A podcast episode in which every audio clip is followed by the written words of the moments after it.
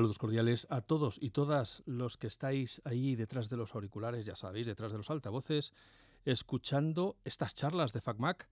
Hoy en un episodio especial para mí, porque he salido de mi cueva, de mi guarida, y me he venido a la cueva, a la guarida de otra persona a la que conozco desde hace muchos años y que, eh, bueno, pues tiene muchas cosas que contar porque es una historia verdaderamente increíble de las que a nosotros nos gustan porque lo tiene todo, porque tiene tecnología, tiene emprendiduría, tiene eh, desarrollo multinacional, tiene aventura, como las buenas películas, tiene risas, tiene drama, tiene comedia, tiene de todo lo que queramos y mucho más. Y, hoy va a ser un auténtico placer estar hablando aquí, pasando este rato, conociendo mejor a Tierra Audio, una empresa de audio artesanal, aunque ahora nos explicarán mejor qué es lo que es, porque seguro que yo lo he dicho mal.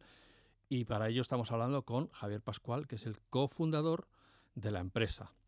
Hola Javier, buenos días, buenas tardes, buenas noches, ¿qué tal estás? ¿Qué tal? Muy bien. Eh, encantado de estar aquí con, contigo, con todos tus escuchantes. Claro, lo primero que tengo que decir es que si notáis que mi melodiosa voz eh, suena diferente hoy, es porque estamos grabando este episodio, como he dicho, en las oficinas de Tierra Audio, o en, bueno, esto es que es un poco todo, en, en el, no sé cómo ya, eh, bueno, en las oficinas de Tierra Audio, y estamos usando uno de sus micrófonos estrella, que es el New 20s, y que quiero pensar que mm, le da un envoltorio especial a mi voz sin que yo tenga que hacer nada más. ¿Es así? Bueno, tú tienes una buena voz, Alf. bueno, ya empezamos con el peloteo. Pero sin duda el micrófono y el resto de la cadena de audio ayuda. Estás, eh, me vas a permitir que te que complemente lo que decías, estás en la bodega donde se fabrica el vino. Estás en la bodega de Tierra Audio. Esto es una fábrica, oficina, estudio, es un poco un sitio un poco extraño, particular, pero bueno, a nosotros nos encanta. Es nuestra cueva, como te has dicho. Claro. Em, sí, es verdad, no, lo podéis ver, aunque luego en el, en el texto del podcast, en, el, en, las notas que acompañan el podcast, subiré alguna foto que he hecho, pero, pero bueno, es todo así, mucha madera, porque, bueno, él nos va a contar ahora cuál es la característica fundamental y, diferencial de Tierra Audio, pero antes de que nos metamos en harina, yo querría empezar por el principio. ¿Cómo nace Tierra Audio? Porque la historia también es como para que te explote la cabeza. bueno, Tierra Audio nace, la idea original hace algo más de cinco años, eh, un momento en el que yo pasaba un momento, bueno, particularmente complicado, de, bueno, cosas que nada del otro mundo, ¿no? Eh, tensiones del trabajo y, y cuestiones así. Y, y, en el que, bueno, pues decidí volverme a vivir al, al, campo, donde vivía, a las afueras de Madrid, unos 40 kilómetros, y, y allí construirme un estudio de grabación. Eso era algo importante para mí porque, bueno, pues eh, algo desde el punto de vista emocional, ¿no? ¿no? No, desde el punto de vista de negocio ni nada, ¿no? Mientras mantenía mi, eh, mi trabajo. Y construyendo ese estudio, eh, que tuvo que ser construido bajo tierra por cuestiones puramente eh, legales y arquitectónicas, pues hubo que sacar un montón de tierra, ¿no? Y sacando aquella tierra y haciendo aquel espacio impresionante que hoy tenemos, me di cuenta que, que, me, que, me, gustaría mucho, que me, que me llenaría mucho llenar eh, mi vida de, música, volver a llenarla de música, eh, pero que tampoco quería perder el mundo de la tecnología de, lado, ¿no? Yo soy ingeniero informático y siempre he estado vinculado al mundo de la tecnología, lógicamente.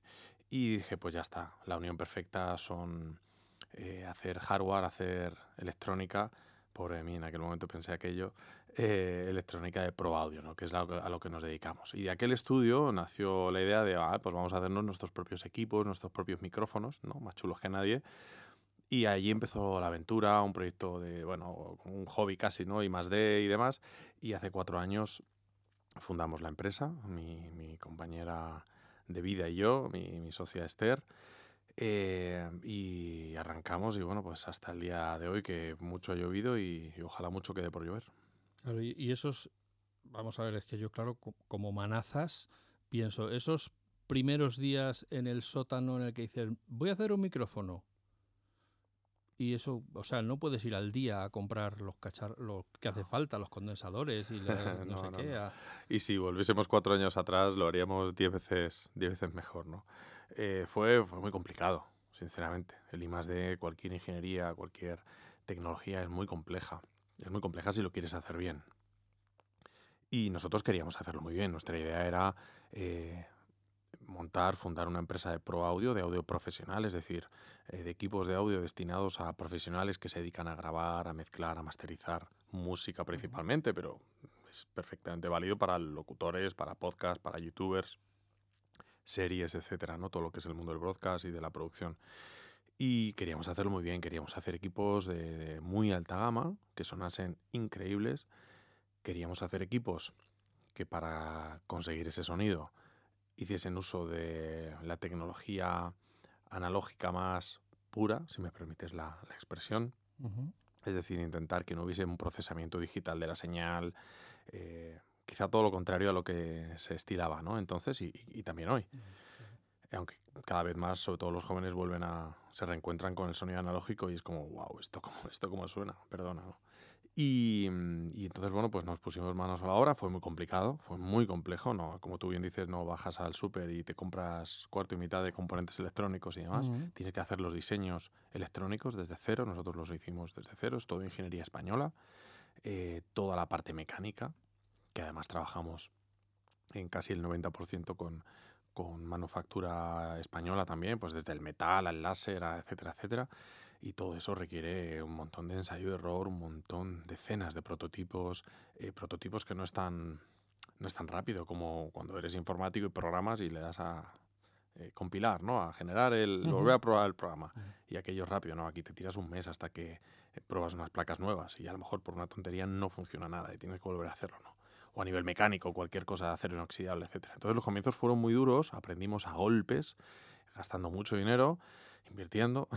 Y, pero bueno, hemos sido capaces al mismo tiempo de, vender, de hacer valer nuestros productos, de muy poquito a poco, humildemente ir creciendo, que esa calidad vaya hablando por nosotros, ¿no? vaya por delante y poco a poco bueno, pues nos vayamos haciendo un hueco en el panorama internacional. Pero aquí que somos muy amigos de Apple y en concreto de no, muy eh, seguidores o muy fans de Steve Jobs, entiendo que esto lo has hecho al revés, como nace de un hobby, no se te ocurrió pensar, hay un mercado para esto, dónde voy a colocar mi producto, cuál es el nicho, quiénes son mis competidores. Tú empezaste a hacerlo para ti y lo dijiste, oye, pues esto a lo mejor se podría vender o, cómo bueno, exactamente, obviamente todo eso sucedió. Hubo un business plan, eh, todo aquello se, se meditó mucho, se estudió recorrimos, estuvimos mm, casi un año recorriendo ferias internacionales, viendo quién era la competencia, estuvimos viendo qué productos, el estado del arte, ¿no? A nivel de ingeniería. Em, hablamos con muchísimos artistas, con muchísimos productores e ingenieros. Evaluamos el, potencial y, vimos que había un hueco, sobre todo para lo que nosotros queríamos ofrecer. No, no hemos comentado, luego podemos hablar de ello, pero uno de, nuestras, de nuestros valores, posiblemente de los más importantes, es el fabricar, no solo aquí en España, eh, por todo lo que eso conlleva desde el punto de vista social, de bien social, sino de forma sostenible, utilizando componentes, materias primas, procesos lo más eco-friendly posibles, ¿no? Eh, con, utilizando materiales reciclados o reciclables, por eso utilizamos tanta madera, por eso utilizamos tanto acero, eh, aluminio, etcétera, ¿no? Materiales que puedes eh, o bien reciclar una y otra vez o bien volver a plantar. El petróleo, por mucho que puedas reciclar el plástico, pues es, eh, pues es bastante... No puedes plantar árboles de plástico, ¿no? Como hace, hace poco alguien nos, nos bromeaba. entonces, bueno, pues eso también... Eso también ha tenido su dificultad y, tiene, su, tiene su encanto y, y bueno, ahí estamos, ahí estamos. ¿Cuál fue el, porque yo os conocí, o sea, eh, que yo recuerde, os empezasteis a, hacer, hacer conocidos por los flavors, por, unas, por unos distintos sabores que habéis sacado. Como yo de esto sé lo mismo que de caparranas, pues cuéntanos qué es esto de los flavors, para qué sirven y, quién los puede utilizar. Pues mira, los me encanta. Te voy a contar una anécdota, eh, la, la anécdota la anécdota de cómo nacieron los flavors, porque es bastante, bastante curiosa. Em, nosotros, debo decir primero que a nosotros nos encanta, eh, a veces lo decimos bromeando, nos encanta, entre comillas, ensuciar el sonido, ¿vale? Lo cual no, dice que, no, quiere decir que el sonido suene con distorsión, ni nada por el estilo, o suene, suene mal, sino todo lo contrario. De hecho, esta grabación que ahora estamos haciendo, que pasa por nuestros micrófonos, que pasa por nuestros eh, previos, ecualizador, compresor, em, es un sonido muy sucio. Sucio en el sentido de que tiene un gran contenido armónico. Ese contenido armónico, sin entrar en detalles técnicos, em, embellece el sonido, incluso sin, sin que nos demos cuenta. Hace que nuestro cerebro perciba ese sonido como más grueso, más eh, consistente, con, con más cuerpo, con más calidez, ¿vale? Depende también del equipo, pero nuestros, nuestro sonido eh, tiene una personalidad eh, cálida, ¿vale? Como la madera, como... Eh, es lo que la gente percibe cuando, profesionales de todo tipo, cuando utilizan nuestros equipos. Y ese, de, de, esa vocación de ensuciar el sonido, de llenarla de contenido armónico, de embellecer esa señal para que no suene plana, vacía, sin vida, entre comillas, eh, nacieron los flavors. Nació de la idea de decir, vale, ¿cómo podemos llevar este, esta obsesión nuestra de, modificar, de alterar, de edulcorar, en el mejor de los sentidos, el sonido, ¿no? De, echarle eh, sal y pimienta, literalmente, ¿no? ¿Cómo podemos hacer que, se note un poco más, forzarlo? Y, y, bueno, pues un día estando, y ahí viene la anécdota, estando, me operaron hace un par de años y tuve que guardar cama un par de semanas, de, literalmente sin poder moverme, ¿no? Lo pasé bastante mal en ese sentido, pero bueno, estaba todo el día trabajando, la verdad es que me cundió un montón con el portátil, ¿no? Y de repente un día, pues, ¿no? Esto que decían de que la inspiración me pille trabajando, ¿no? Eh, estaba allí, era, tarde y estaba allí en la cama y de repente tuve la, la visión de, ostras, es que pensando, hablando uh, conmigo mismo todo esto, ¿no? El sabor, de la sal y la pimienta, como acabo de decir, digo, ostras, es que cómo molaría... Eh, darle nombres a los sonidos, ¿no? a la forma de sonar, porque la gente lo entendería mucho mejor. Nosotros mismos, a veces aquí decimos, oye, ese sonido suena más cálido, este es más frío, este es más fresco, ¿no? Y, y al principio, la primera vez que lo escuchas, te suena raro, pero cuando te lo explicas, te lo explican, entiendes a qué te refieren, ¿no? A qué se refieren con eso. Y entonces empecé a pensar, oh, sal y pimienta. Oye, ¿la sal qué hace cuando tú estás cocinando? La sal potencia lo que tú ya tienes, pero no lo cambia, no cambia ese sabor, ¿no? Oye, hagamos un pequeño equipo que tú puedas conectar a tu micrófono y sea la sal, que le dé más ganancia, le dé más volumen, de una forma limpia, de una forma consistente, en todo el espectro de frecuencias, sin alterar la señal, lo cual no es fácil para hacerlo bien, no, es como subir el volumen y ya está. Em, y, eso lo, a eso lo llamaremos la sal, ¿no? Y será un producto de color blanco.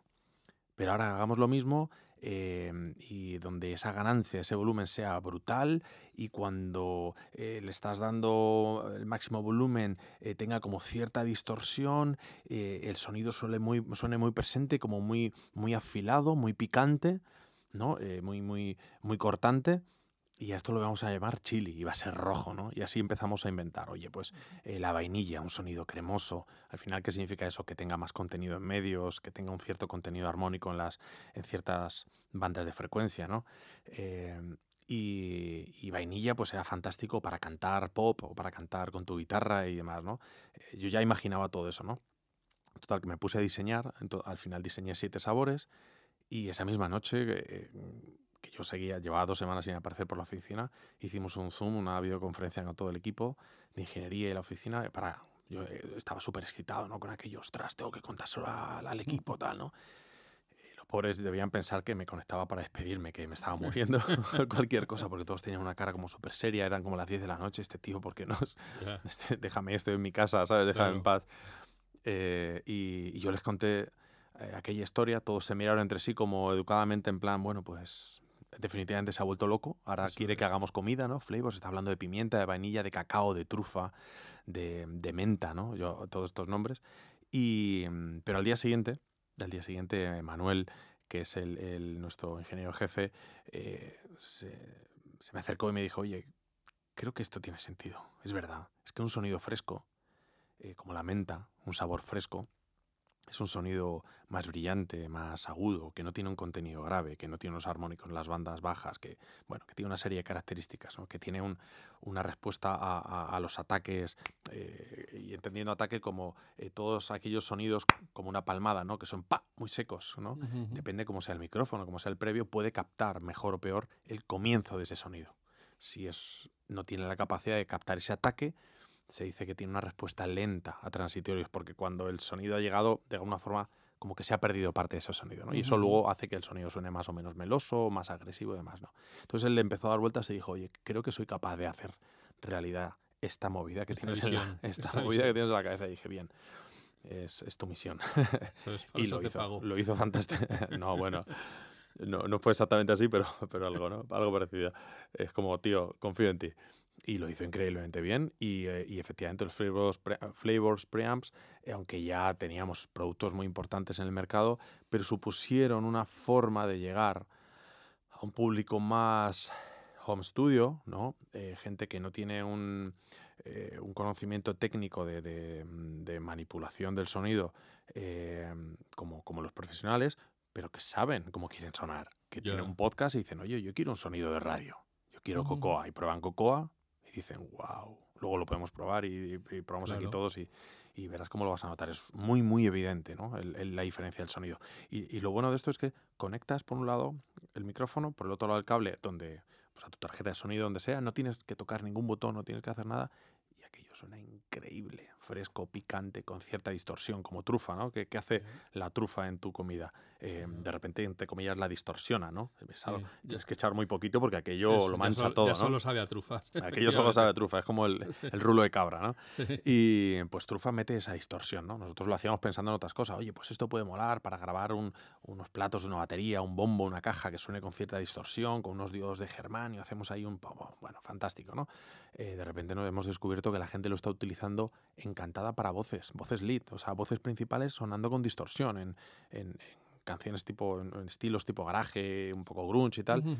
y, queda increíble. Y nosotros ni nos lo habíamos imaginado, ¿no? O Chili, por ejemplo, que antes lo mencionaba, que yo lo diseñé ese sonido junto con Manuel y el resto del equipo pensando en, en que te puedas grabar en directo una guitarra acústica Em, para que suene muy definida con un micrófono dinámico que no te capte el público, pero como, el, como este chili tiene tanta ganancia, te puede pillar el sonido eh, y, entonces de repente eh, cambia por completo a, una guitarra simplemente conectada por línea, ¿no? que suena mucho más latosas, si me permites la expresión.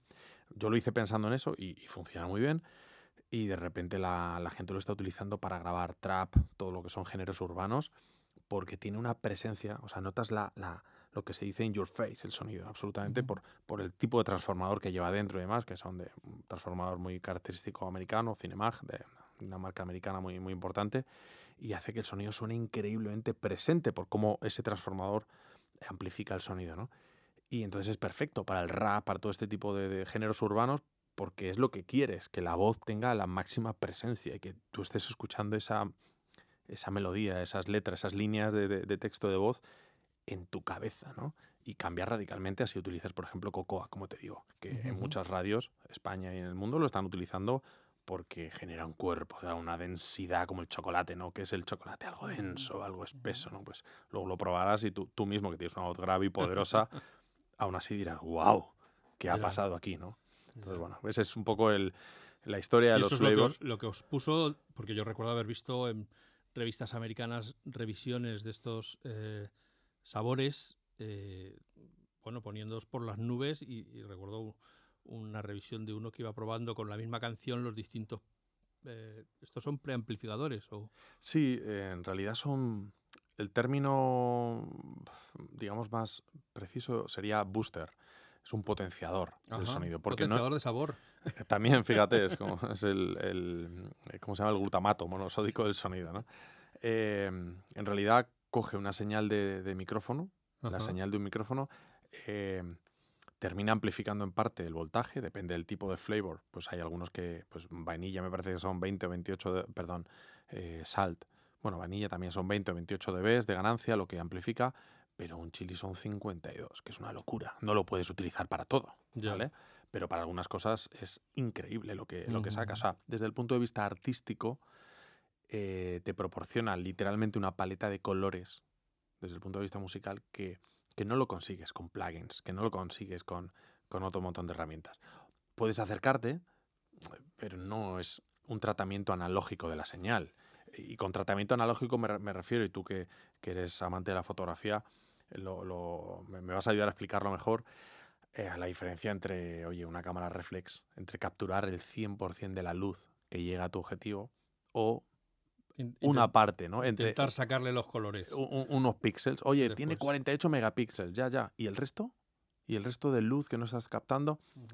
Bueno, pues eh, cuando tú manipulas Ojo, no estoy denostando para nada el sonido digital, ¿eh? Yo todo, nosotros todo lo grabamos lógicamente luego en, en, digital, pero no es lo mismo hacer una única grabación en digital y ya que eso vaya a las plataformas o un vinilo o lo que sea, a que tú ya empieces grabando todo en digital, es decir, estás sampleando, estás muestreando el sonido, cogiendo solo una parte de lo que está sonando, 48.000 muestras por segundo, si se está grabando 48 kHz, y luego empiezas a manipular con plugins, etcétera, manipular ese sonido. Al final es como hacer fotocopias de una fotografía. Cuando llevas, es hablando de las distancias, cuando llevas cinco fotocopias dices, esto se parece regular a la foto original. Con el sonido pasa lo mismo porque vas perdiendo información y esa manipulación, una reverb, un, lo que sea, una compresión, un efecto de ecualización, lo que sea, si lo estás haciendo sobre parte del sonido que realmente haya, ha captado el micrófono, pues lo siento, no va a sonar igual de bien, igual de, de, con el mismo cuerpo, igual de robusto. Y por eso luego, eh, bueno, que si utilizas con, con, medios analógicos, ¿no? Por eso luego la gente dice, es que lo mío no suena profesional. Bueno, es que a lo mejor tienes que replantearte tu cadena de audio desde el principio. En el sonido, en el audio, más que en ningún otro sitio, aquello de que el eslabón más débil, ¿no? Eh, pues aquí desde el cable, si tienes un mal cable, te cambia el tono del sonido. Además de que te pueda meter ruido. Si tú no tienes un muy buen micrófono, ya puedes tener los plugins que quieras, que lo que vas a captar es un, es, es, es la realidad falseada o incompleta. Hombre, sobre todo a mí lo que me gana como persona que se pasa muchas horas delante del ordenador intentando arreglar cosas que otros no han hecho bien, eh, es que sea plug and play.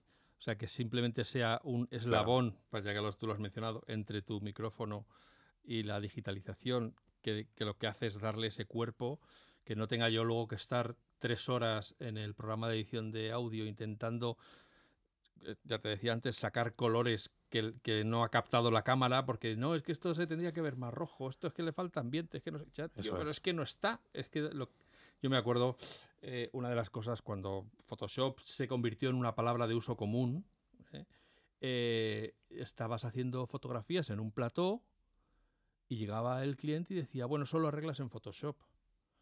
Y, pero es que te estaban diciendo que, que enseñaras el producto por detrás.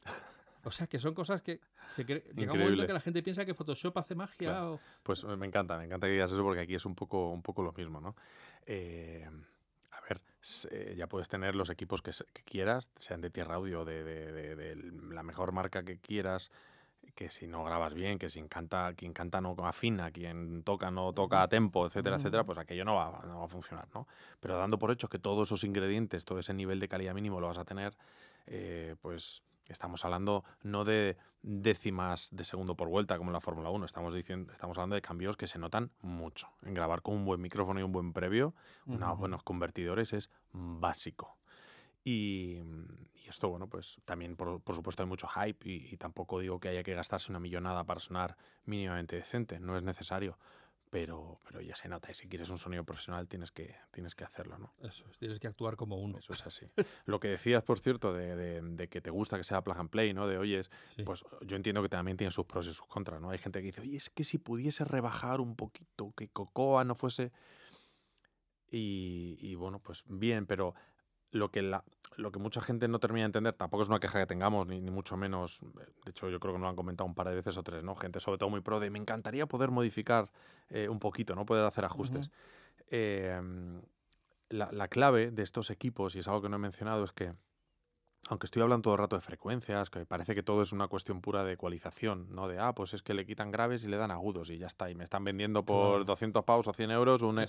No, no, no, para nada. La clave de estos equipos, de estos pequeños flavors, de estas cajitas de colores, es que llevan dentro eh, unos transformadores. Unos transformadores son unos dispositivos eh, electrónicos, eléctricos, que, que, que mm, transforman la señal, la amplifican o la, o la deamplifican, la reducen.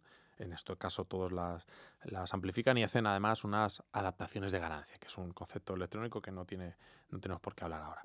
Ese proceso de amplificación que generan, que, que hacen los transformadores, eh, que al final son bobinas de cobre enrolladas en unos núcleos de metal muy diferentes entre sí, de tipos de aleaciones y demás, generan como decíamos al principio, un contenido armónico, es decir, genera unos, una serie de armónicos de redundancias de la señal que está sonando que hacen que tu sonido literalmente suene más eh, grueso, más afilado, etc. ¿no?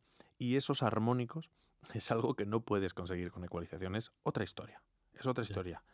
Em, de hecho, nosotros hemos intentado imitar el sonido de Cocoa, por ejemplo, que tiene dentro un transformador Cangel, es una empresa británica mítica, legendaria, eh, nosotros utilizamos un transformador Cangil que es carísimo dentro de ese equipo, pero es una pasada que, lleve eso. Y ese sonido no lo hemos conseguido ni en digital, ni con otros transformadores, ni intentando simularlo con diodos o con circuitos integrados.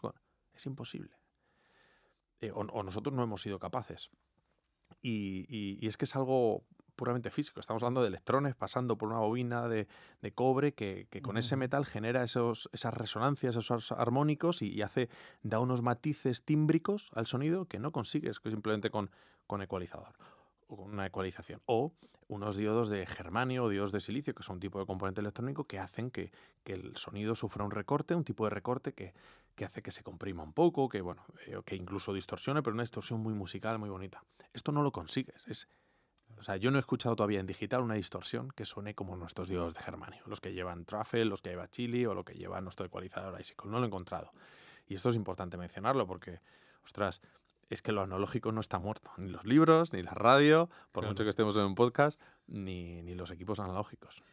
Dos pensamientos. Eh, podemos decir que cada uno de vuestros flavors tiene una receta secreta, que no es simplemente poner cosas dentro del guiso, sino que luego además hay que saber guisarlo, no todo tiene su, ritmo. Y luego me ha venido a la cabeza el. Yo me vais a perdonar los que entendáis de música si lo digo mal, pero el guitarrista de Queen, Brian May, obtuvo ese sonido característico de su guitarra porque cuando la reparó enrolló la bobina al revés y entonces pues eso le permite hacer sonidos que nadie más puede sacar de su guitarra y que la han convertido en una de las probablemente la guitarra más reconocible allá donde suene. Y eso es súper importante lo que acabas de decir, que es la personalidad, el sonar, eh, sonar diferente. Sobre todo ahora que todo el mundo, entre comillas, todo el mundo está haciendo música, lo cual me parece maravilloso. Que todo el mundo se lance a, componer, a escribir, a probar suerte. A mí me parece increíble, oye, bien por todo el mundo.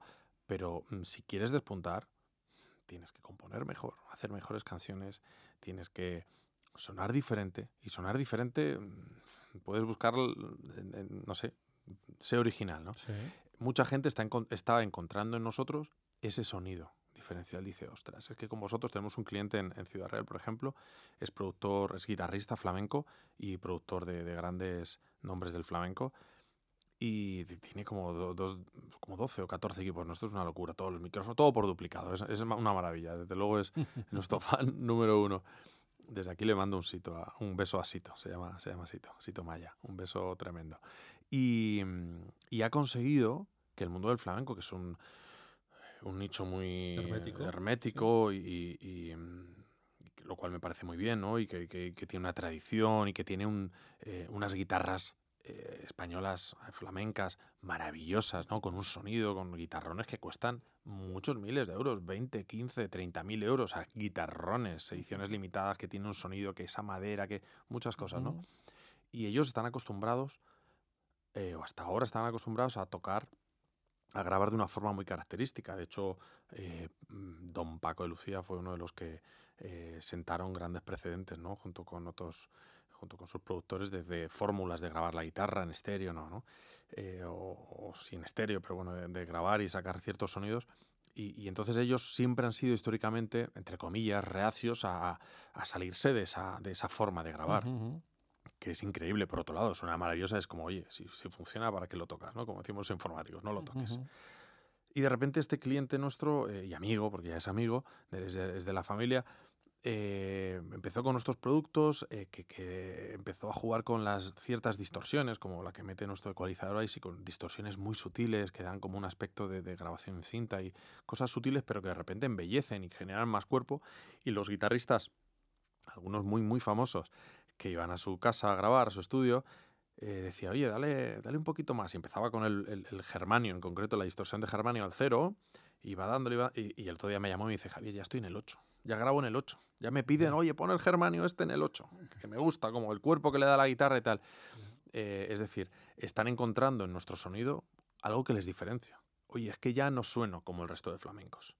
Eh, te he puesto este ejemplo, pero nos pasa con otros artistas ¿eh? de, otros palos y otros géneros. Me estoy acordando ahora de que cada vez que un artista flamenco graba un disco, vamos a decir, de crossover, es decir, donde va, donde hace versiones de canciones de pop, tiene que justificarse de por qué ha grabado un disco así, pues es que son músicas de mi vida, es que las he escuchado, es que soy muy fan, es que parece que, porque si no, los, los de su gremio le van a decir que sea un rajado y que se ha pasado el enemigo, ¿no? Entonces, es un, es un, eh, es, un grupo, un, un estilo musical muy de sus cosas y que en cuanto alguien se sale un poco del, del canon, eh, tienden a señalar con el dedo.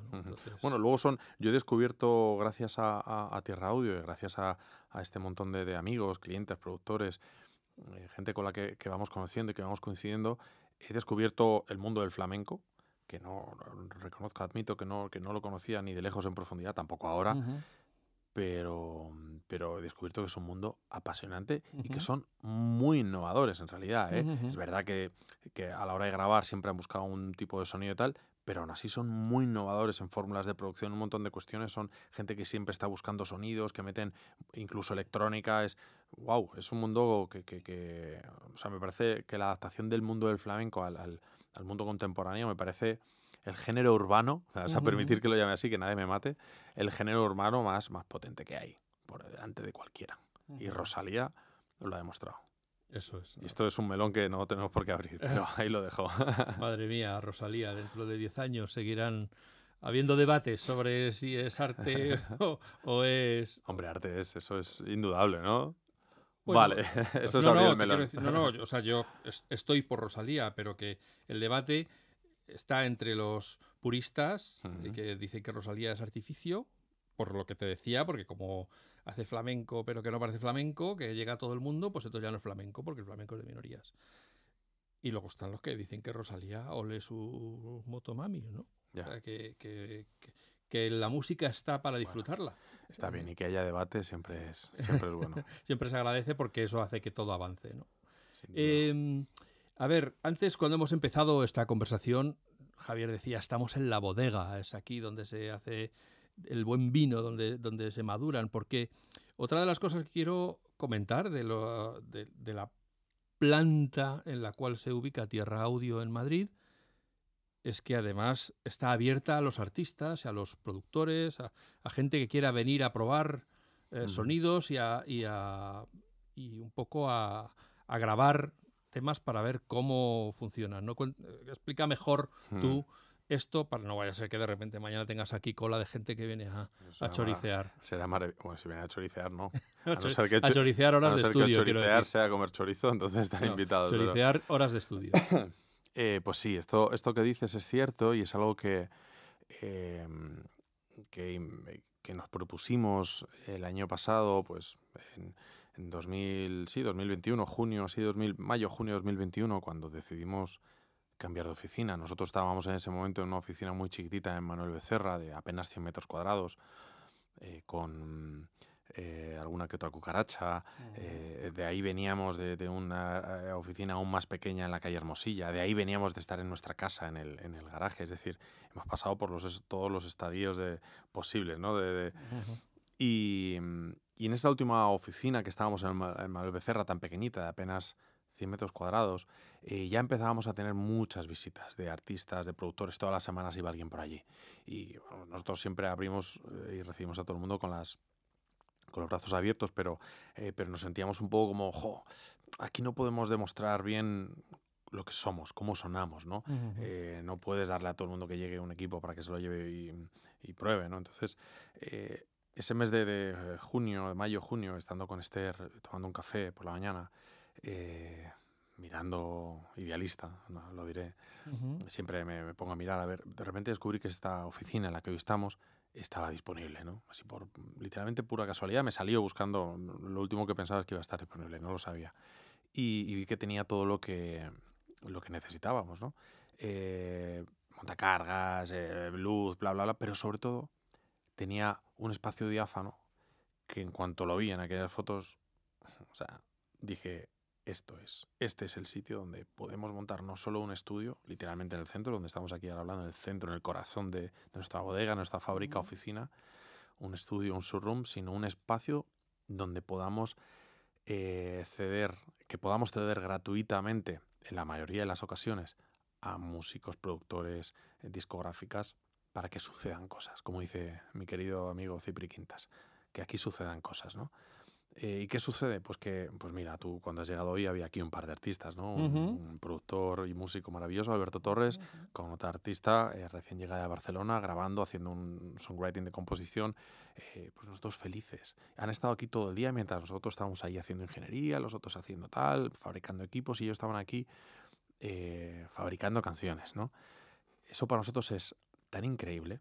No sabemos el tiempo que estaremos aquí literalmente, tanto lo más, tanto en la, el mundo como, como aquí en esta oficina, como en, en este país, etcétera, ¿no? Em, entonces lo que queremos es disfrutar por el camino y dijimos, ostras, nosotros que lo hemos pasado tan mal, eh, porque somos una empresa muy pequeña, hemos nacido de literalmente nada, de cero euros, empezar, pum, pum, pum, pum, eh, y, y, cada vez que alguien nos ha ayudado, lo hemos agradecido, ha sido tan importante para nosotros que hemos dicho, ostras, vamos a ayudar al mundo de la música aportando nuestro granito de arena, vamos a ceder este espacio, vamos a hacer cosas bonitas aquí. Y están sucediendo. Estamos haciendo un montón de camps de composición, presentaciones de disco, eh, entregas de discos de oro, hemos hecho incluso entrega de premios en TV. O sea, han sucedido cosas tan increíbles en todo este tiempo, grabaciones de videoclip. Y por supuesto el estudio lo cedemos a un montón de gente que viene, artistas conocidos o no conocidos. Pasa mucha gente importante por aquí, perdón, mucha gente famosa y además también todos muy importantes, por lo menos para nosotros. Porque que vengan por aquí es la forma más honesta que tenemos de que conozcan nuestros productos, de que canten con nuestros micrófonos, de que prueben la cadena audio. No que vean un vídeo de YouTube y, se tengan que creer que aquello suena. No, que vengan y, usen esto y canten su canción y siempre se giran y dicen, wow, ¿cómo suena esto? Eso es lo que queremos. Y cuando no, también nos lo dicen porque se sienten cómodos, se sienten confianza y nos dicen, oye, ¿habéis pensado que este micrófono tal? O y, hacer algo como esto, o cómo podría. No, o sea, siempre aportan valor, siempre. Entonces, estamos súper contentos de haber dado aquel paso. Vamos a seguir fomentando muchísimo el, uso de este espacio, de esa forma, el, Tierra Music Hub, que es como lo hemos llamado esta, esta mitad de la oficina, mitad de la bodega, donde, donde suceden todas, todas, esas cosas. Vamos a seguir fomentando eventos, eh, concursos, eh, formaciones, eh, ahora, ahora, para ayudar. Ahora expandes un poco más porque hay un concepto en el que me gustaría que, que, explicaras un poco más porque creo que puede haber gente a la que le interese, pero para los que, como yo eh, tengo la suerte de estar aquí físicamente, quiero que entendáis cómo es esto. la disyuntiva, la encrucijada en la que nos encontramos es una cabina de cristal donde a mano derecha está la fábrica, es decir, puedes ver a la gente trabajando en sus puestos, haciendo micrófonos y, estos eh, sabores que hemos hablado manualmente, y a la izquierda está el escenario donde vienen artistas a, tocar y a probar eh, sus composiciones y a probar distintos sonidos, etc. Entonces esto es como estar en exactamente en el caldero donde se están cociendo eh, sonidos tanto desde el punto de vista de la fábrica eh, como del, producto acabado. ¿no? Entonces es, es, una situación bastante única y quería que tuvierais en, en la cabeza esta imagen de dónde estoy yo ahora mismo sentado frente a una mesa, no sé si se llama mesa de mezclas, perdona. Bueno, eh, o, qué, no sé. No es una, bueno, una mesa con, con, equipos. Con equipos ahí analógicos, sí. Eh, ¿Se llama eso rack o eso solo en ordenadores? Sí, son, no, son racks, sí. Son, racks con sus frentes de bambú, sus botoncitos negros y tal. Y entonces a la izquierda, como os digo, está todo el escenario que ahora está entrando el sol eh, precioso por los ventanales mientras se ven los tejados de Madrid. y a la derecha, pues toda la zona de fábrica con sus estanterías y sus puestos de trabajo de gente que es que es eh, a nivel, eh, claro, es que creo que esa parte nos la hemos saltado o no, yo creo que no ha quedado suficiente, es artesano. es, cuando, es que en estos tiempos del... Todos nuestros equipos están hechos a mano aquí en Madrid. No fabricamos eh, no, no, hacemos una fabricación previa en China y luego aquí se ensambla como marcas de todo tipo de, audio. Como no, Apple. proponen. bueno, está bien, oye, no lo ocultan y obviamente es una fórmula de, bajar los costes eh, y de producir en masa. Nosotros fabricamos a mano aquí, cada equipo se fabrica a mano y eso tiene un porqué, también que impacta en la calidad. Mucha gente dice, oye, pero es que si lo fabrica un robot saldrá mejor. Bueno, pues el mundo de lo analógico tiene un porqué y es que los componentes que pone un robot son de un tipo que no vienen bien para el sonido y los componentes que pone un humano son componentes que se llaman through-hole, componentes más grandes, condensadores, resistencia, todo tipo de componentes, los propios transformadores, etc. Eh, y digamos, por simplificarlo mucho, a ver si se entiende, son componentes electrónicos eh, que suponen una autopista, un vagón de metro mucho más grande para los electrones. Y cuando los electrones van en el vagón de metro sin frotarse unos con otros, eh, generan menos calor, como nos pasa a nosotros cuando vamos al metro, y menos calor igual a menos ruido, además de otro montón de cosas. Entonces, bueno, pues, eh, cuidar la calidad implica hacerlo a mano. Ya no recuerdo para qué era, pero yo te he visto a ti corrugar una laminita de no sé qué.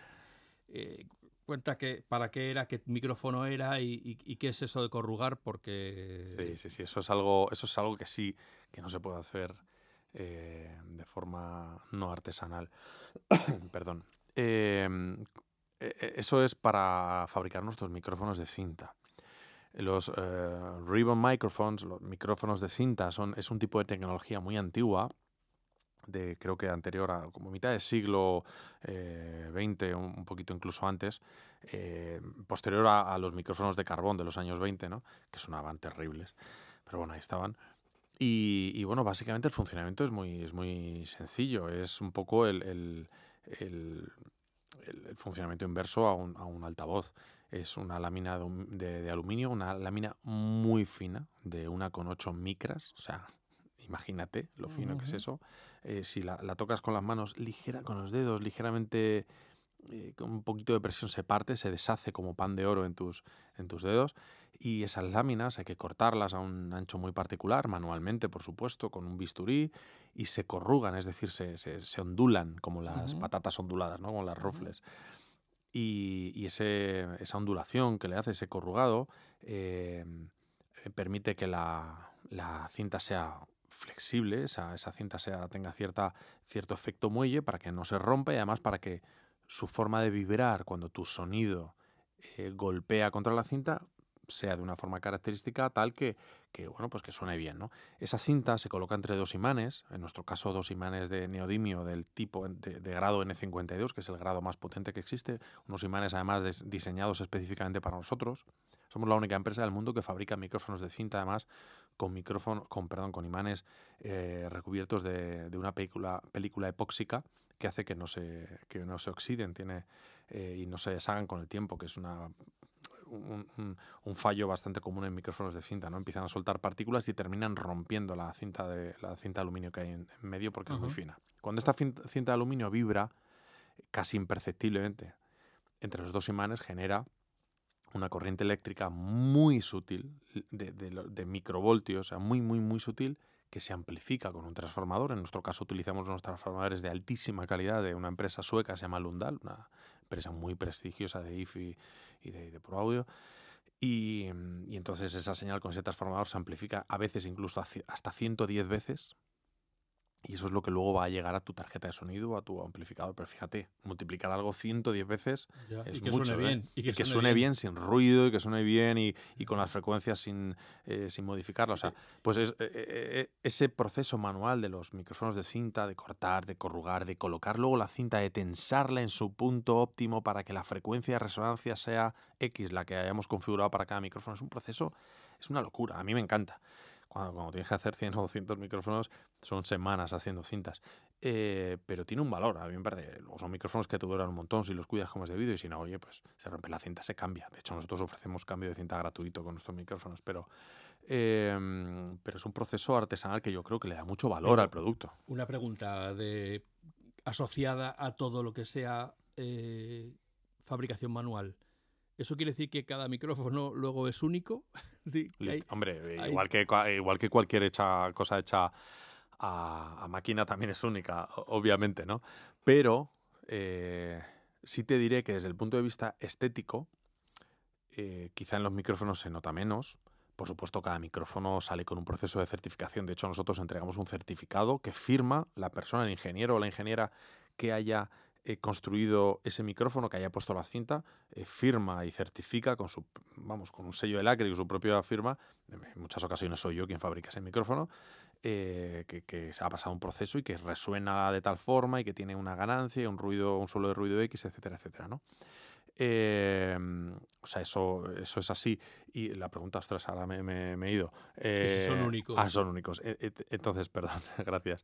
En cuanto a los micrófonos, son únicos, pero obviamente están normalizados y tienen, mantienen un sonido y unas prestaciones, pero por ejemplo los equipos em, de rack, ¿no? que antes comentabas, los equipos grandes de, rack de 19 pulgadas, de una U, de dos U's, em, como los previos Lava, Kalima o los compresores y demás, eh, tienen un frontal, somos la única empresa que, que, ofrece un frontal de madera de cerezo proveniente de bosques sostenibles eh, y la mayoría de nuestros clientes incluso elige la beta de la madera eso sí que hace a tu equipo único.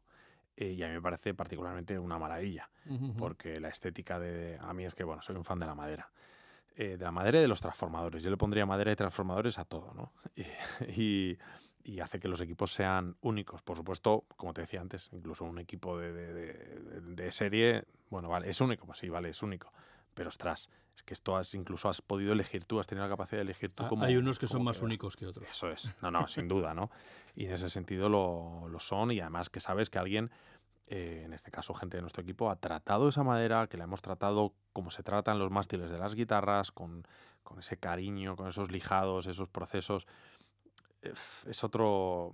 Supongo que no todo el mundo lo compartirá, yo lo entiendo y es absolutamente respetable, pero para mí todo lo he hecho a mano, todo lo que conlleve por detrás el cariño, el esfuerzo de una persona que ha dedicado su tiempo y su esfuerzo para que tú disfrutes de ese producto, siempre y cuando, por supuesto, se traduzca en un producto de muchísima calidad, porque hay cosas hechas a mano que son una guarrería. Eso es. Desde, yo que sé, calzado a también equipos de pro audio, porque no, dices, oye, pues que que, que esté hecho a mano no es mejor.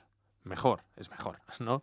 Bueno, pues en este caso es que además eh, cuidamos mucho los equipos y el sonido es de absoluta primera calidad y encima rivalizando en precio con, las marcas más punteras. O sea, intentamos ser muy, muy justos y eso que no fabricamos en China, no tenemos los costes baratos que, tienen otras fábricas. Una de las cosas que he dicho antes que quería que eh, abundáramos en el tema es lo de los campamentos de composición. Cuenta esa idea. Bueno, este año, eh, gracias a tener esta nueva oficina, Vinimos aquí en septiembre de, 2021. Eh, pues una de las cosas que han sucedido mucho y que no esperábamos era, es que, ha habido pues más de 50 camps de composición, o sea, sesiones de composición, entendiendo como una sesión de composición, eh, un, día de trabajo, mediodía, un día de trabajo, donde viene un, aquí a este estudio, donde estamos tú y yo ahora, esta, esta sala, apenas, ¿esto que son? 25, 30 metros cuadrados. Eh, viene habitualmente un productor, un músico, muchas veces ese productor también, o productora también es, músico, multiinstrumentista, guitarrista, pianista, etcétera, etcétera, eh, y un, artista, vocalista, hombre, mujer, y que, bueno, pues y vienen y, habitualmente desde cero componen una canción, sin ningún tipo de idea previa. De hecho, la mayoría de las ocasiones se conocen entre sí ese día, en ese instante, porque o nosotros, o la discográfica, o la agencia, eh, o su manager ha organizado ese camp y se conoce tal artista con tal otro, ¿no?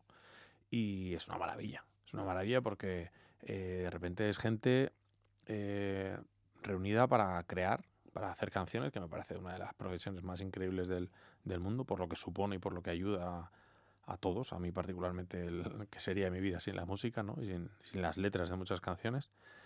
Y, entonces en, apenas 5 o 6 horas, tú llegas aquí por la mañana, hola, ¿qué tal? ¿Cómo ¿Os estáis conociendo ahora? Bueno, un café, tal. Bueno, todo muy bien. Y después de 5 o 6 horas, ah, venid a ver lo que hemos hecho. Entras aquí, te pones la canción y dices, pero, pero ¿qué es esta locura? ¿Pero cómo suena esto? Con 48 pistas, mm, guitarras, pianos, violines, eh, percusiones, voces, coros, una letra increíble. Y dices, pero, pero ¿esto qué es? No siempre sale así, no siempre es infalible. Hay veces que dicen, uff, pues solo tenemos esto, ¿no? Y hoy hace un día. Pero es, es lo raro, lo habitual es es, es, es, que todo fluya y todo vaya muy bien, ¿no? Y, entonces eh, empezaron a suceder porque las discográficas nos los pedían, las, los artistas que habían venido a algún evento, una presentación de un disco, veían el espacio y decían, jo, que, yo quiero trabajar aquí, me apetece, qué sitio tan confortable, ¿no? Y entonces ahora, pues todos ellos se han convertido en amigos y vienen, pues desde Alberto Torres, eh, Alicia Castillo, Virginia Maestro, ayer tuvimos aquí a Julia Medina, eh, ha estado Conchita, ha estado un montón de gente fantástica, eh, grabando aquí con nosotros, y otro montón de ellos, como te digo, haciendo estos camps de composición. Y entonces, visto que, funciona, que a la gente le gusta, hemos, nos hemos propuesto a partir de, para esta temporada, que para nosotros empieza en septiembre, fomentar aún mucho más eso y hacer algo que a mí particularmente me parece muy interesante, el, tiempo y el público lo dirá, y es abrir de alguna forma, proponer a los artistas, a los productores, a los ingenieros, a los músicos que, que abran eh, levemente la puerta a que em, la gente em, corriente como yo podamos formar parte de algunos de estos camps de composición, ¿no?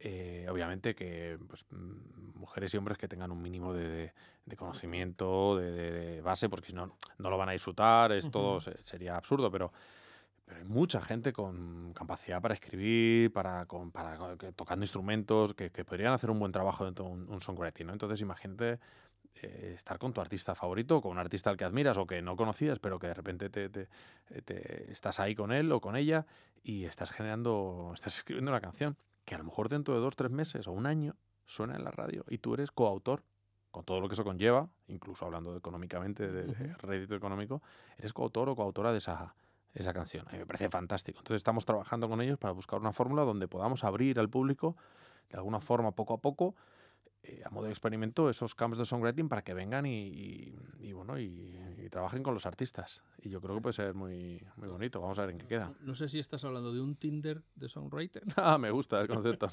o la ruleta del songwriting donde el time, habría que darle un nombre ahí no pero de Tinder sí bueno algo algo así quizá no tan random pero pero algo así no donde sí habría que hacer estamos dándole vueltas, ¿no? ¿Y cómo se selecciona esa gente? No basta con que vengas y pagues X euros eh, por formar parte de una sesión. Yo pagaría muchísimo dinero, aunque no es el objetivo, pero pagaría mucho dinero por, por componer con mis con algunos de mis artistas favoritos, ¿no? A mí me dicen que puedo sentarme con Don Carlos Goñi o con Quique González o con, eh, yo qué sé, Ana Belén a, a componer una canción o simplemente formar parte de como escuchante o, ver cómo la pasivo, ver cómo fluye y cómo es el proceso, me parece, o sea, sería un privilegiado, ¿no? Y no eh, prefiero gastarme, mm, no sé, me invento una cifra, voy a exagerar muchísimo, mil euros, ¿no? En, prefiero gastarme mil euros en un día en eso que en, yo qué sé, que en, mil euros, miles de euros que seguro que me he gastado en, en gilipolleces, con perdón. Eso es.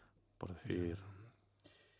Eh, bueno, eh, yo creo que hemos hablado de que esto se está grabando en el micrófono New 20s. New 20s, nuestra pequeña joya.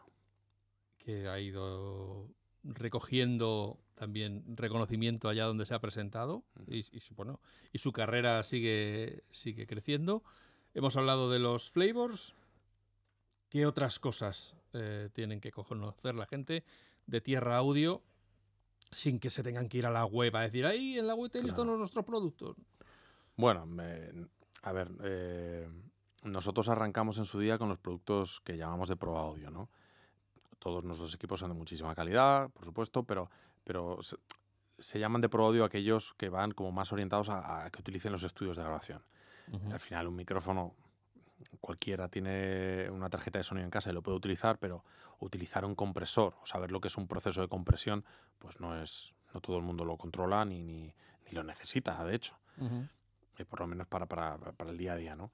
Eh, entonces esos productos de Pro Audio, que son pues eso, nuestros previos compresores, equipos ya que cuestan dinero y que, eh, que, al final es una inversión, ¿no? que te gastan más en un iPhone o en un Apple Watch, por cierto, qué bonito el Ultra, esto ya lo hablamos en otro momento, eh, te gastas más dinero y al final no, le estás sacando, no, no, lo rentabilizas como esto, que además son equipos para toda la vida. O sea, estos equipos te duran 40 años, aquí no hay obsolescencia programada, todo lo contrario. Que los van a heredar. Claro, o sea, de hecho, eh, son equipos que eh, muchos de ellos, los de Pro Audio, de equipos de en los años 60, que, se revalorizan y que ahí valen más de muchísimo más, o micrófonos que valen muchísimo más de lo que valían entonces, ¿no?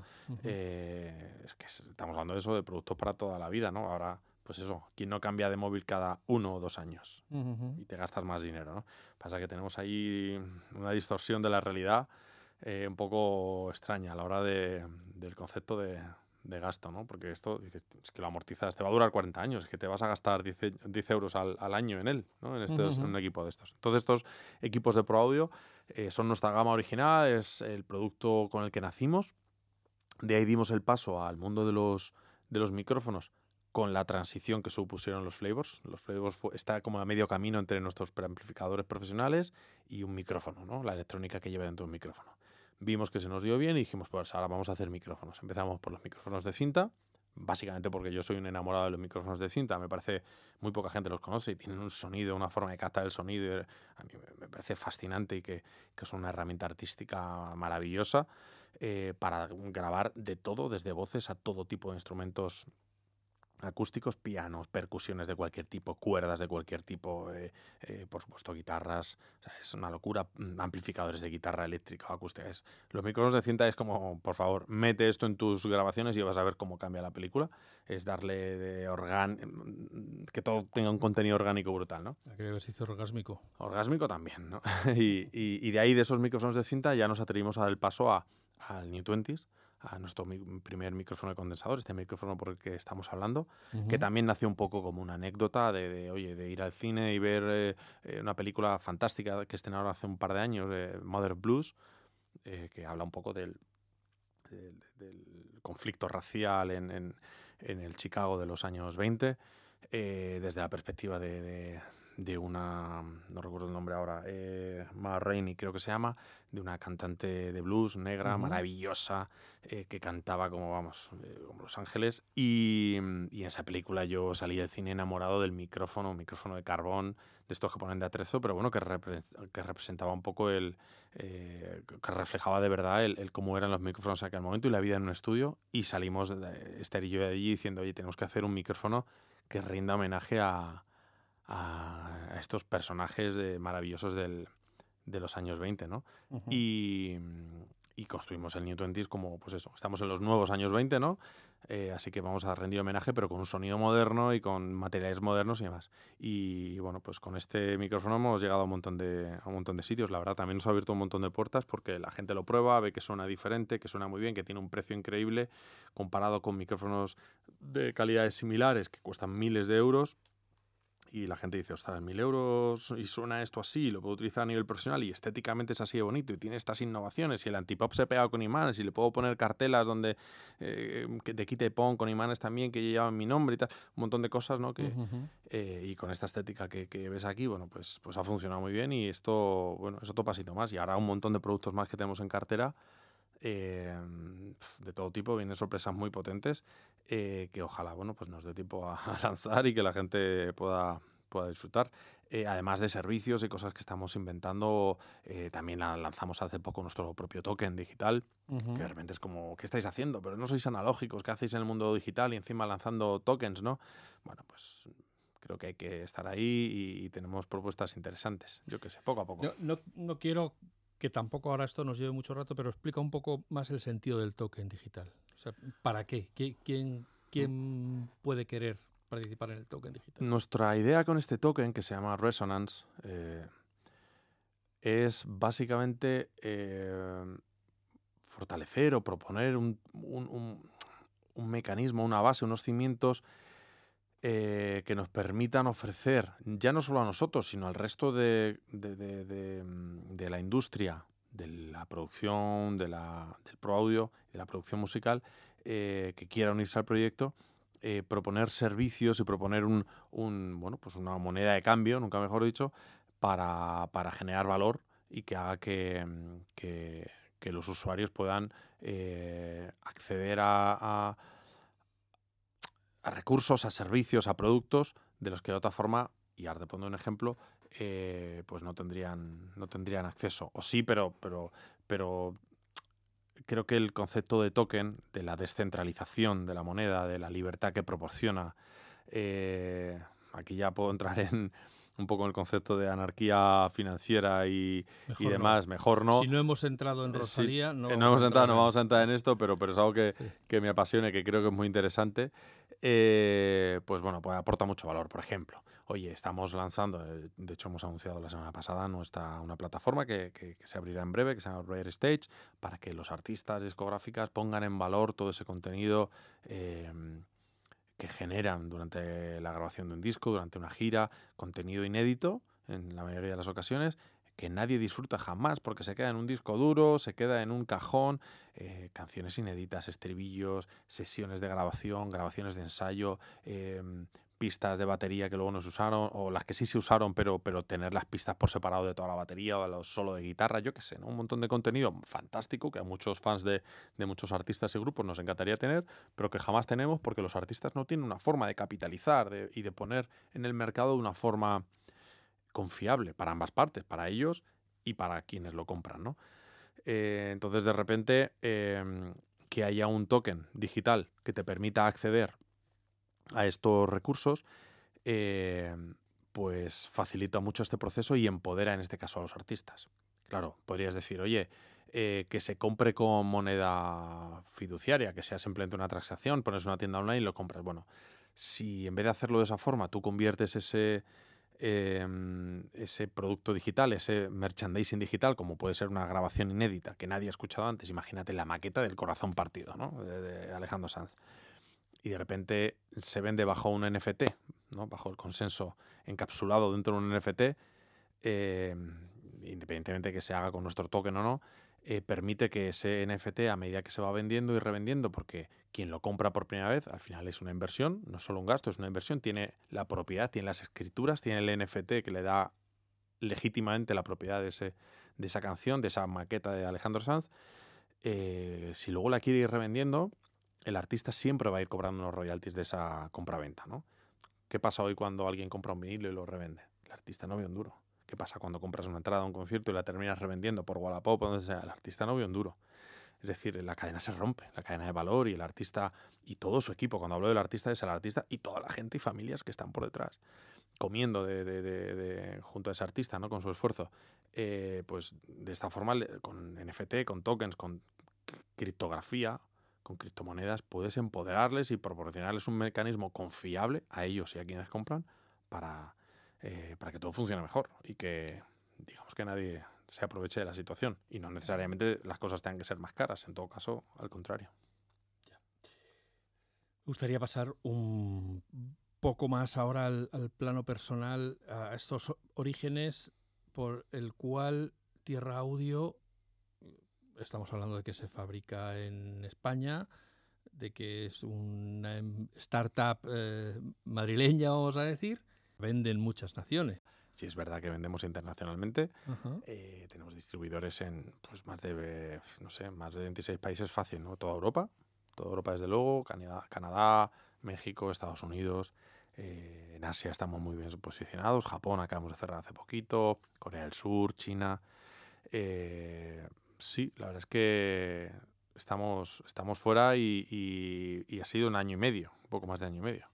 Pero cuando tú estás eh, empezando a hacer tus micrófonos o tus eh, racks y dices, vale, esto lo quiero convertir en una empresa, en algún momento dices, ¿cuántos tengo que fabricar al día para poder vender?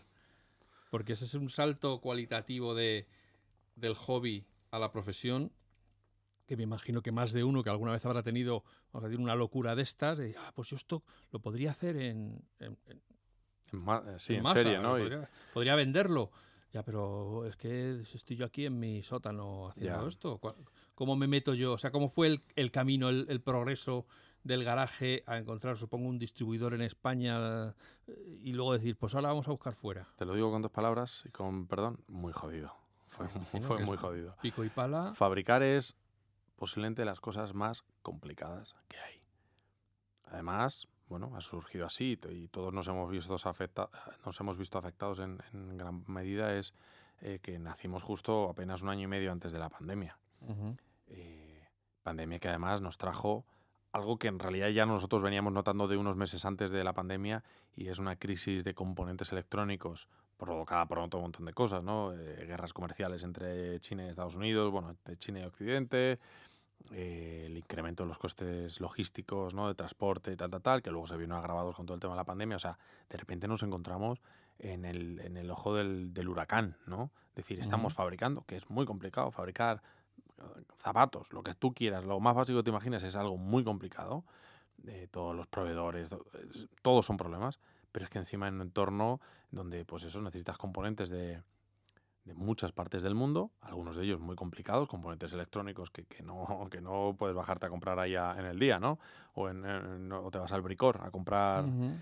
Y mm, entonces el proceso ha sido muy complicado. Gracias a Dios, nosotros contamos con una persona como es Esther, que he hablado antes de ella, mi socia, la otra socia fundadora, mi compañera de vida, y ella, bueno, pues tenía mucha experiencia en todo el eh, proceso logístico, ella venía de trabajar en, fabricando literalmente aviones, formando parte del proceso de fabricación de aviones en Airbus. Había estado un par de años en China, en cadenas de producción, eh, en fin, tenía mucha experiencia, eh, pero obviamente también, igual que todos nosotros en la parte de ingeniería o comercial, pues, pues se ha dado tropezones como, como el que más, ¿no? Pero ha conseguido literalmente algo muy complicado y es eh, de lo que tú has dicho, de fabricar en casa una unidad y ver si aquello suena o no suena.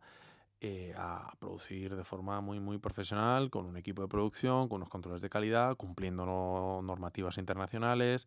Eh, eso es muy complicado. ¿Cómo lo hemos hecho? El mérito es de Esther y de su equipo. O sea, yo me, me hago a un lado y me quito el sombrero y que otro día si quieres te lo cuente ella, porque es magia. Para mí me parece magia. Eh, tenemos nuestro propio software de fabricación, todo el tema de acopios, cadenas de proveedores, que tenemos no sé cuántos, o sea, es cientos de proveedores.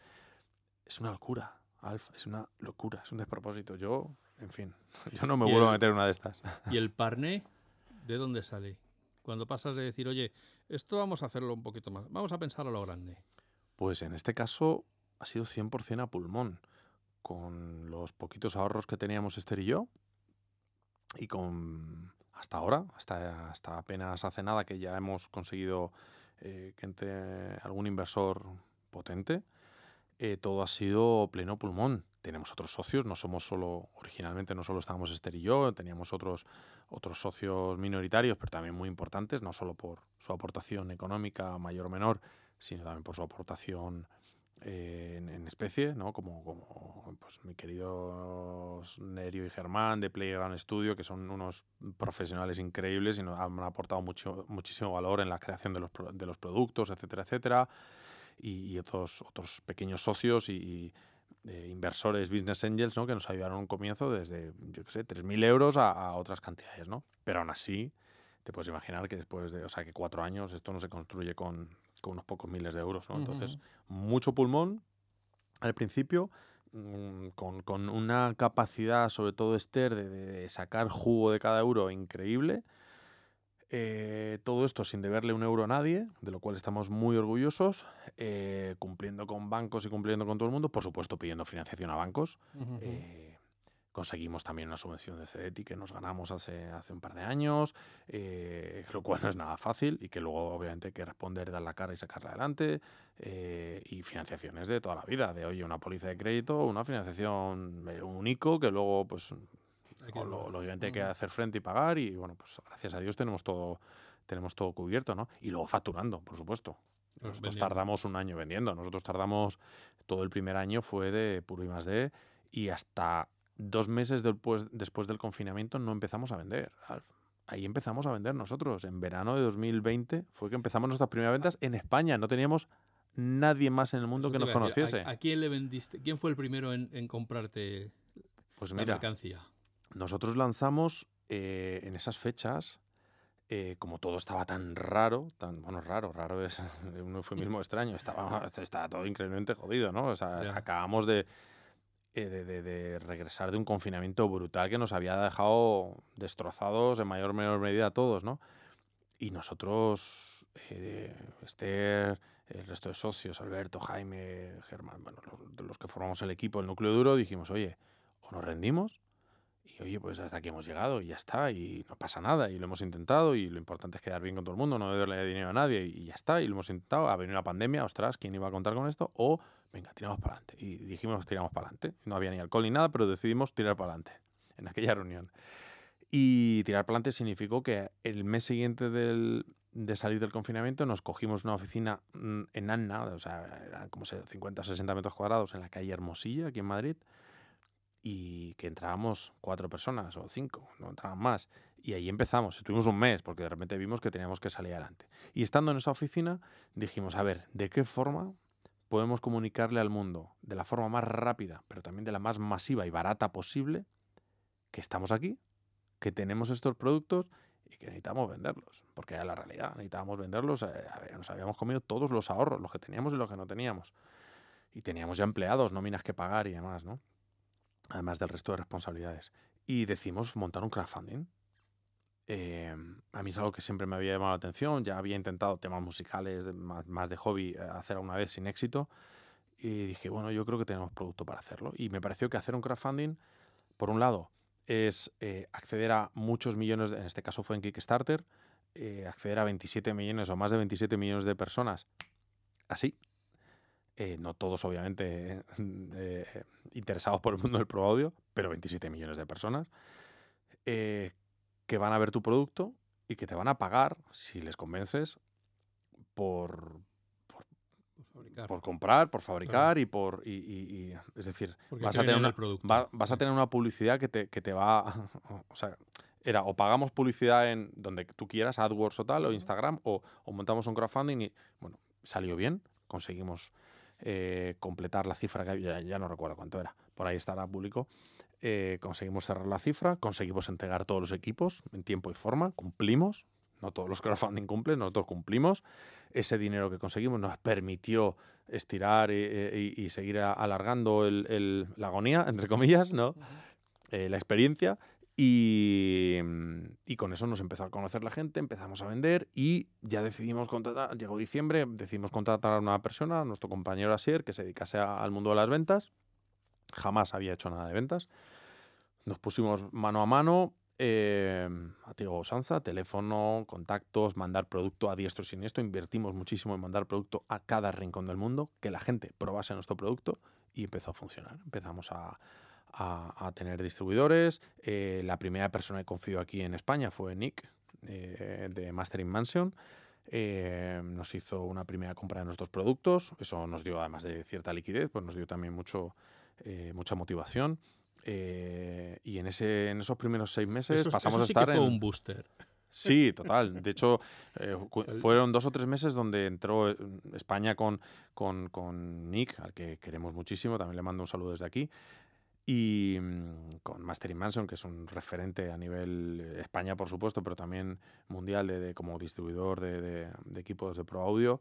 Y, mm, y, esa misma, en ese mismo dos meses entró a Alemania, entró a Estados Unidos, de repente, como wow, wow, wow, venga, esto, está, esto empieza, esto empieza, y hicimos, bueno, pues pasamos, fíjate, de facturar, creo que en 2019, perdón, en 2020, el año de la pandemia, que solo vendimos seis meses, durante seis meses, lo digo públicamente, estos son datos que están en el registro para que lo quiera mirar, el registro mercantil, creo que facturamos ese, esos últimos seis meses de 2020, llegaron a 80.000 euros, 79.000, 81.000, no me acuerdo, algo así, ¿no? En torno a 80.000 euros, que fue lo justo para, para seguir, para seguir para adelante. Y el año siguiente hicimos casi 400.000 euros. Y, bueno, pues esto nos permitió seguir avanzando, estar en esta oficina, seguir invirtiendo en, en gente. Ahora somos 8 o 10 personas, eh, 8 me parece.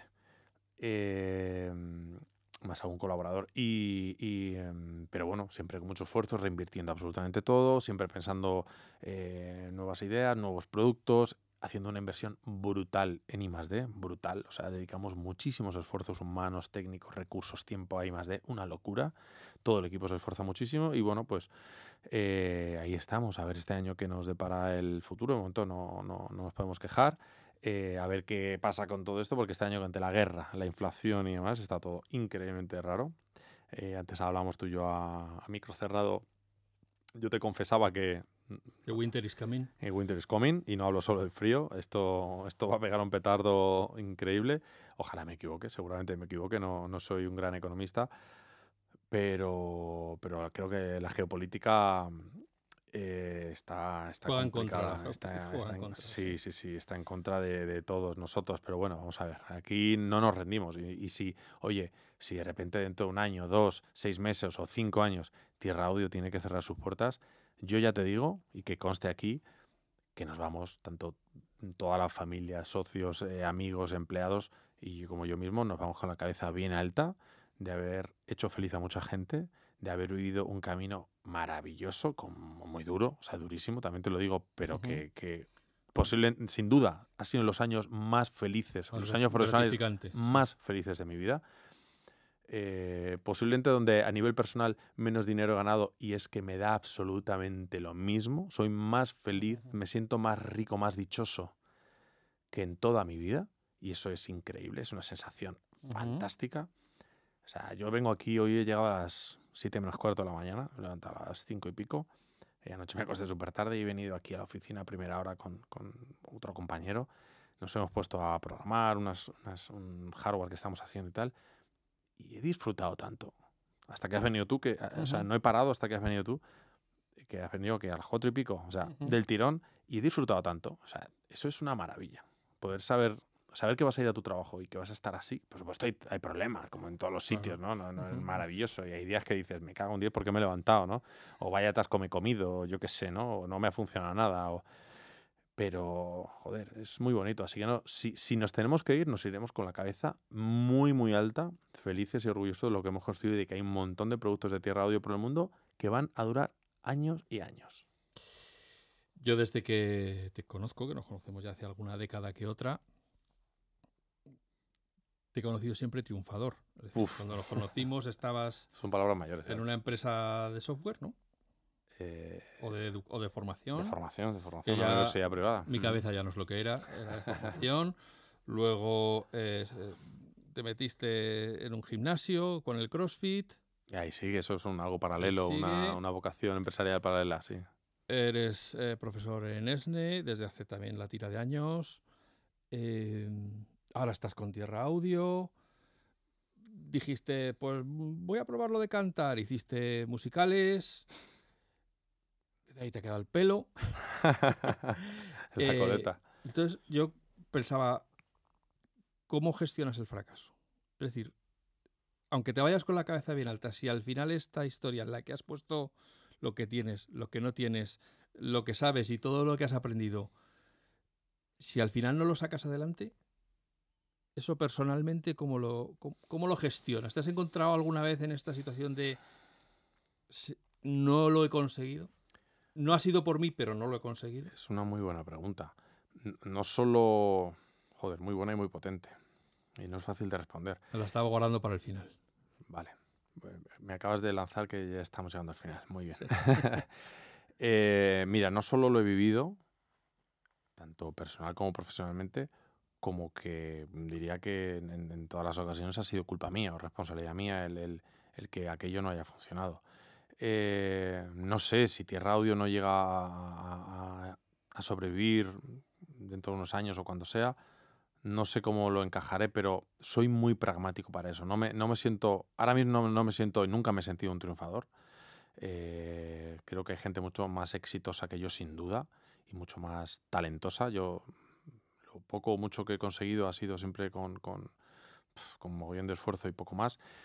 Eh, y, he fracasado muchas veces, Alf. Desde la primera vez que monté una empresa con un compañero teniendo 19 años, que a los mm, seis meses tuvimos que, cerrar aquello que era un chiringuito, no era otra cosa, porque no había, no ganábamos un duro, no hacíamos más que perder dinero a, a fracasos personales, de pareja, o ¿no? que, que, que, que el 100% de las ocasiones eh, he sido el culpable y el responsable de ambas cosas de, que aquello no saliese bien y me parecen fracasos mucho más duros que los profesionales, porque los profesionales al final, ¿qué es? ¿Es una cuestión de dinero? Bueno, si te queda una pella gorda, que no, oye, gracias a Dios eso nunca me ha pasado, ¿no? Hay proyectos profesionales que no he conseguido que fuesen lo que yo tenía en la cabeza y aunque luego son proyectos que hemos conseguido, mis socios o yo, eh, vender y, sacar incluso dinero y tal y cual, pero, pero te queda la espinita de, jo, no fue lo que yo hubiese querido, pero soy muy pragmático para eso porque cualquier otra cosa sería un problema de ego. que sin duda tengo muchos, pero, pero, pero es como, tío, estamos vivos. O sea, soy, desde hace unos años, he pasado muchas veces, tantas veces tan mal, que soy muy práctico en esto. Es, mira, si esto no sale bien, mientras que no me quede una pella muy gorda, que de momento, de momento no tenemos, no estamos en una situación como para que eso suceda, pues nos inventaremos otra cosa. O me inventaré otra cosa, será por ideas. O sea, yo no hay semana que no se me ocurra algo que diga, joder, esto cómo molaría montar esto, montar otro. Gracias a Dios siempre he tenido una mentalidad muy inquieta y mencionado antes algunas de estas cosas. Y siempre eh, eh, he sabido más o menos defenderme en, diferentes terrenos. Pues me inventaré otra cosa, ¿sabes? Y si no, pues trabajaré para alguien o, o, lo que sea. Yo soy trabajador, he sido empleado también, no tengo ningún problema, ¿no? Me siento, me siento exitoso de poder estar compartiendo el, día con mi pareja, con la gente, con poder reír. No, no, necesito grandes cantidades ni de dinero, ni de fama, ni de renombre, ni de trascender, ¿sabes? O sea que ahí, en fin, eh, soy cada vez más, más minimalista, o pretendo serlo, lo intento ser, de verdad. Eh, bueno, pues, eh, queridos, no querríamos despedirnos sin poner un poco en práctica esto que hemos hablado de cómo estos boosters de, de, los sabores pueden cambiar la apreciación de la voz de una persona o un instrumento. Así que ahora vamos a, si le mm. parece bien a Javier, vamos a jugar aquí un poco a las cocinitas y vamos a ir usando diferentes sabores para que para ver si conseguimos que se aprecie luego la, la diferencia. Vamos a hacer una prueba. Empezamos por la sal y terminamos por la trufa.